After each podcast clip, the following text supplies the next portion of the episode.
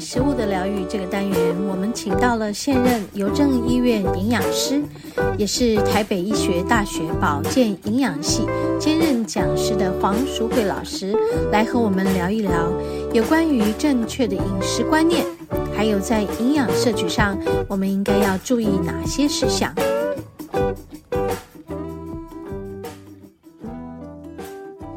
好，我们节目进行到第二个单元——食物的疗愈。今天要和黄老师聊天哦。对，今天要聊一个很有意思的东西哦。是呃，黄老师之前有跟我讲过哈，就是呃有一种很棒的油叫印加果油。对，就我在上周去爬山的时候呢，就在山脚下有一家这个窑烤面包店，然后他有自己去炸那个印加果油、啊啊哎印加果从来他自己种，它是进口的，然后进口，哦对哦对，然后哦再其实来我们现在台湾有哎，我听说了，对好像农民都已对经对，把开始有有有种了引很进多，而且对对很对对好对对对啊对。对农委会好像有在对，帮助还有在他辅们。辅助他们种，对，然后那家店它还有在自己烘焙印加果豆哦，真的啊，哦，我第一次吃，我都你啊，感怎么觉这么好好吃吗哦？我没吃过印加果，哎呀，下次我买一罐 送你，真的好好吃啊！因为我有跟他订啊，他是说他要进货以后再通知我。呃是是是，对，印加果豆跟印加果油。嗯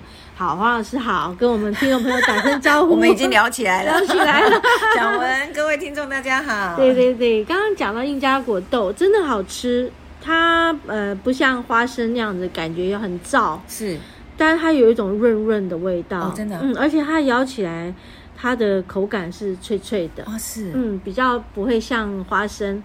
硬硬呃，然后会有粉粉跑到喉咙。是。不太一样，嗯 OK 下回就是我我一定，好，我要试对对对试对，看。我就对把、啊帮你寄因为我过们来我。们现在大概市面上我们看到就是以印加果油油为为主嘛对对不对对，因为毕竟不是我们自己这边的产地。啊，对对对我只知道说，哎，目前台湾嘉义那一边有一些农民已经开始在好像中南部有有对在一些种受到辅导的对对农对对对民对哈。对，他们就尝试的去种这个对印，加我好果。像听说他们是呃，有一些是种槟榔的土地，后来说哎，槟榔不好对，啊辅佐就是辅助他们怎么样去转型，是是是，嗯对，他们就说，哎，那印加果算是一个不错的一个油脂的来源，好然像后什么他们什么七八个月就可以收成，是好像是对比较容易对可对以对有一些进账啦。对，但是他们这样好像在那个呃诗作上面的方式，可能还在改良。所以我是网络上看到，哎，有他们也在讨论，是是然啊后他们要诗作的一些呃肥料啊，他们要什么，因为那个会影响他们出来的果实的气味。是哦，对，所以其实现在台湾慢慢有一些，就是已经有开始在诗作了，哦就是在耕种， OK 其实也不错、欸，对就感我觉我，看它好像是个五个角的星状的对一个果实，对对对，所以它也叫星星果，好，然后旁边就是一颗一个一个角有一颗，一个豆就要把它弄出来。对对，一个角一个豆，哇，所以印加果油又叫做星星果油啊，啊星星果油对，哦，其实它是一个南美洲热带地区的一个、一种植物啦一种植物，的一种果实，哎嗯然后它就是呈呈心状的，是是是，对，，然后也叫做印加花生，印加花啊，对，它其实对，它是有白色有白色的也有褐色，有褐色的你喝到你知道是什么是颜是色？褐色的，褐色的对，哈褐色的，对对对，他就说，因为它有一些不同的颜色，哦可能其实他们 OK 还是有细细分，有一些是不同的是品是种。是，对，是那其实会认识印加果，还是印从印加果由来啊？我是老实说，是因为不是我们台湾的产对地，对，不是我们的，它还是还是被引进来嗯的。那为什么被引进来，就要拉扯到？呃，我们前一阵子是在讲我们的油脂对我们身体的影响。是从最早几年前，我们都会讲少油、少盐、少糖，对，尽量不要高油烹调啊，过度的油脂对身体不好。嗯，那慢慢慢慢，我们会把饮食的焦点会对聚到说，饮食里面应该植物性油脂要比动物性油油脂来的差不多，多，嗯，因为植物性油脂是不饱和脂肪酸比较多，是，不饱和脂肪酸对心血管疾病、对动脉的硬化的照顾会比较好，嗯，所以要多一点多不多呃不饱和脂肪酸。嗯是，但是后来我们就会发现，哎，不饱和脂肪酸里面是又分嗯单元不饱和跟多元不饱和。嗯，单元不饱和似乎是安定的，因为所谓的单元不饱和就是它只有一个键是双键，是多元就代表双键很多，多啊，啊，双键多就代表结构不是很稳定，是所以就变成我们在食物烹调上面，我们会开始想说，如果你都是用多元不饱和的油脂来烹调，它就不安定，你就很容易油脂就断裂，嗯在烹调的过程，因为温度高，它就会从那个不安定的地方裂掉，是裂掉就会变成小分子，是小分子就更不安定。是我吃进来就它就会开始攻击我的细胞。哦是这样子，对，，所以那个时候我们就会开始去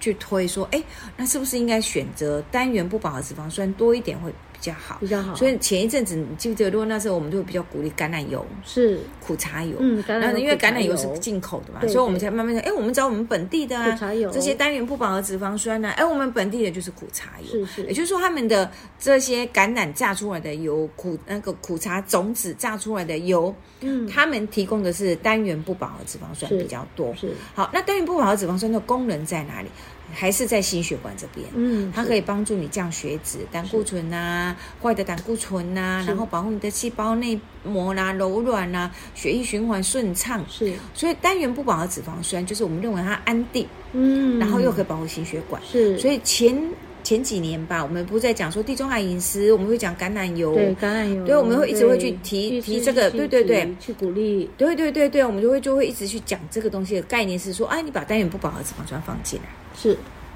可是到这几年之后呢，我们就后来发现说，单元不饱和脂肪酸是属于 omega 九，嗯，也就是说我们刚才不讲它那个第，它只有一个双键嘛，嗯对，还有一个双啊，那键个双键的位置是在第九个碳，哦，就是它那个碳的结构啦，脂肪酸结构是很长的。是好，那可能有十二个碳、十四个碳、十六个碳、三十到二十六。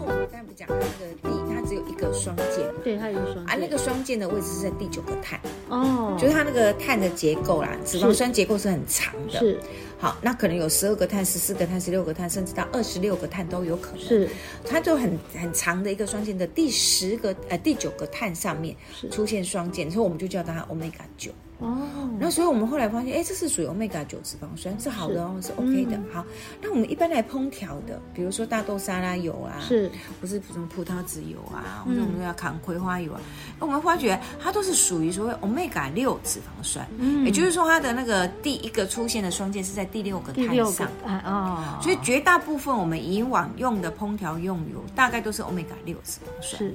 那后来是我们在很多的生化的研研究上面，我们就会发觉，如果你的饮食摄取 omega 六脂肪酸过高，嗯其实会把我们的身体导向比较容易发炎的化学途径。是生化途，径，就是说如果你的来源的脂肪酸都是 omega 六的话，嗯那我走它的代谢产物会让我们比较比倾较容易向发发炎炎。哦，嗯，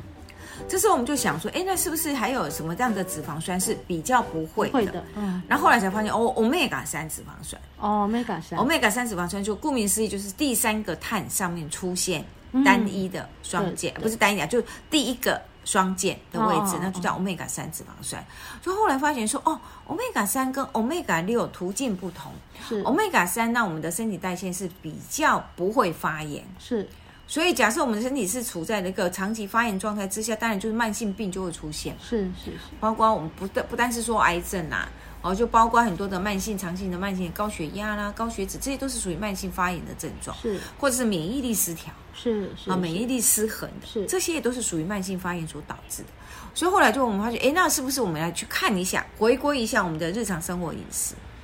我们的 omega 三到底吃的够不够？嗯，就后来我们发觉，哎、我们的日常生活的 omega 六不缺，我不能讲 omega 六不好。omega 六其实是我们身体必要的一个脂肪酸，嗯包括我们身体需要的所谓的亚麻油酸，吃亚麻油酸，还有嗯花生油烯酸，这叫必需脂肪酸，嗯嗯是我身体没办法合成的。是是所以我没办法完成，我还是得从食物来。要吸收它。对，所以我不能讲欧米伽六不好，嗯欧米伽六其实是我要的，是只是因为我今天吃太多了，哦，才会使使得我引起比较走发发炎。炎对，假设我今天都不吃它也不行哦， 问题，对因为我身体是需要它的。嗯嗯对，，好，好，所以我们后来去看我们的日常生活饮食里面，我们就后来发现，哎，我们的饮食啊，嗯，油脂欧米伽三还吃的真少哎，嗯我们的比例大概欧米伽六是十五，欧米伽三才吃到一、嗯，可是我们比较期待的是三六九能够都一要有比吧一啦，对，都要有。嗯那酒现在大家都知道了，嗯苦茶油、橄橄榄榄油油，啊大家慢慢都有都会嘛用了。对，所以我们就想，哎，那你要想办法从把欧米伽三拉起来是。那欧米伽三最早我们原本认知的就是鱼，嗯深海鱼的鱼油，啊 鱼，它就提供很丰富的所谓的 E EPA、DHA 这一类的欧米伽三脂肪酸。是，可是就又回来又面临到另外一个问题啊，吃素的人怎么办？ 哎对，对不对？吃素人就会想说对，对，那我就不喜欢吃油啦。有人说海藻，哦但是这问题就变成你要吃大量的海藻，你才会有欧米伽三脂肪酸。是所以后来我们就去找，哎，有一些坚果类，是种食坚果类也有欧也米有伽三脂肪酸，嗯但他们给的欧米伽脂肪酸是 ALA，就是次亚麻油酸，哦，它的中文叫做次亚麻油酸，次亚英麻文叫做油酸 ALA，嗯它并不是真正的 EPA 或者是 DHA，、哦因为真正的 omega 三，让我们保护我们的心血管啊，或者让我们的血液循环好，让我们的眼睛视力好，或者头脑发育好，是这个是你要转换成 EPA 是跟 DHA 才有功效、嗯 a l a 不会达到那个功效。是是但是是因为哎 ALA 会进到我身体会转，是，它会在我身体，体里面转换成为 EPA，再转换成为 DHA。哦但是我也要跟大家提提醒分享是，它的转换率不高。哦哦哦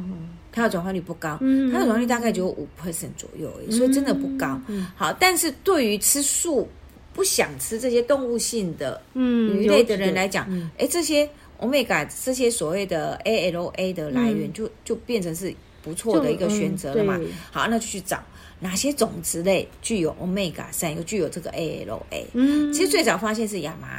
亚麻仁亚麻仁籽，啊，亚麻仁籽，，对，最常最早发现是亚麻仁籽里面就有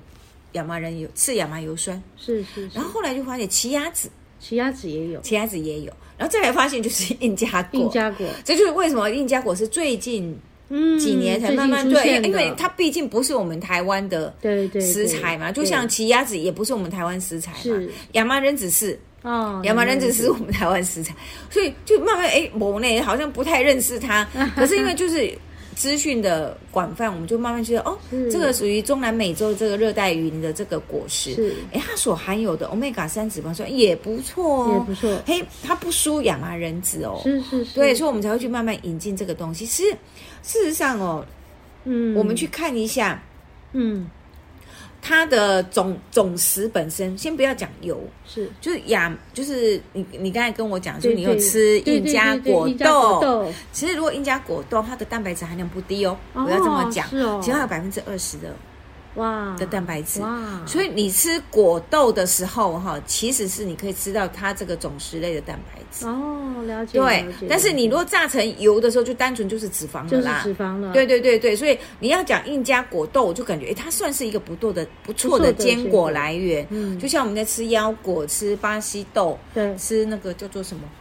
那个嗯夏威夷豆，夏威夷豆对对，嗯其实一样。但是像夏威夷豆的蛋白质含量可能没有它高，嗯它比较高，嗯嗯嗯，对它的蛋白质含量还真的是不低哦。是，所所以以那个不不会很不大扁扁的，对不大不但大是它居然可以对这么对，所以如果去看豆的营养成分，其实呢它的蛋白质含量不低，嗯然后它的油脂当然就是我们讲的，哎，就是还不错的油脂。是可是我也要讲一下，它的油脂虽然它有提供 omega 三脂肪酸，是，可是它有同时 omega 六，哦它还是有，它不是百分百都是 omega 三，嗯它只是说 omega 三的比例还不错哦。我们看一下哦，印加果豆，来我先看解释一下，印加果豆蛋白质含量是二十六到三十三 percent。哦，而且必须脂肪酸都有，也就是说，它算是一种优质蛋白质的来源。哇，对，所以其实不是只有我们台湾现在在种，很多东南亚国家也开始在种。嗯，所以就是发觉，哎、啊如果我吃那个豆，嗯其实也是不错的一个对啊对啊一个对一个对营养的食物的来源是哈。啊，如果我直接去看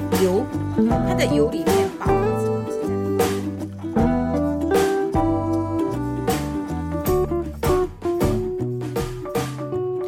好，我们今天和黄老师这个访谈的关于印加果油，它的好，嘿，还有它的营养成分等等哈，然后适合什么样的人来食用，嘿，这个和黄老师的访谈，我们今天因为时间的关系呢，呃，暂时先播出一个部分，然后我们下一个部分会留在下一周的节目再来继续和大家分享。OK，我们先休息片刻。好，我们要进入我们的节目的第三个单元——大自然的疗愈。